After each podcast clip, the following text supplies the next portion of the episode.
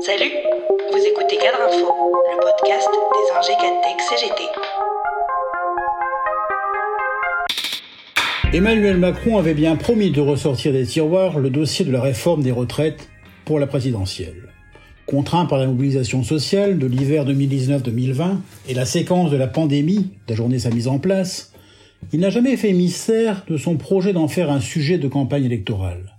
Tant pour ouvrir le débat très conflictuel que pour obtenir une sorte de blanc-seing. La manœuvre est assez grossière.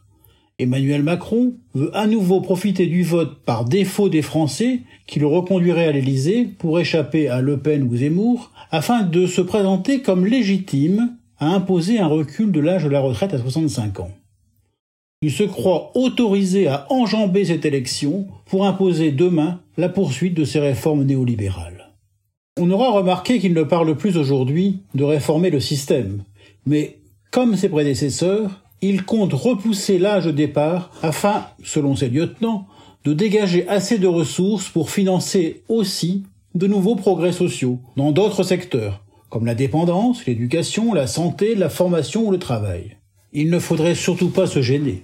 C'est un véritable hold-up qu'on nous prépare en affectant les cotisations retraite à toute autre chose. Excite donc la réforme systémique. Revoici le tripatouillage habituel sur les paramètres. Gabriel Attal, Richard Ferrand ont annoncé les priorités de cette réforme d'un second mandat, à commencer par le report de l'âge légal, étalé sur neuf années à raison de quatre mois par an, qui serait achevé pour la génération née en 1969.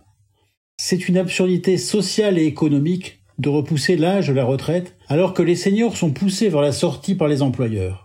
Seuls 38% des personnes des plus de 60 ans sont en emploi. Cela revient à faire exploser le chômage des seniors et faire chuter le montant des pensions. C'est un non-sens social de maintenir les seniors au boulot alors que l'espérance de vie en bonne santé est de 64 ans. C'est une réforme injuste pour les jeunes, notamment les plus diplômés, qui entrent tard sur le marché du travail.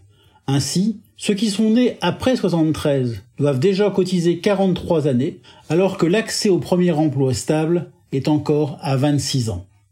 Les raisons de s'opposer à cette nouvelle mouture de contre-réforme n'ont finalement pas changé. Ce qui a évolué en revanche, c'est qu'Emmanuel Macron risque d'avoir à affronter un front syndical plus large que lors de la mobilisation stop et net dans son élan par le premier confinement. C'est que cette fois-ci, Laurent Berger pour la CFDT estime que cette nouvelle mouture de la réforme est injuste et brutale et prévient qu'il la combattra. D'autant plus que les retraites ne sont pas dans une situation financière difficile, dit-il. Même son de cloche à la CGC, dont le président, François Omry, estime également qu'il n'y a pas de raison économique à faire une réforme des retraites.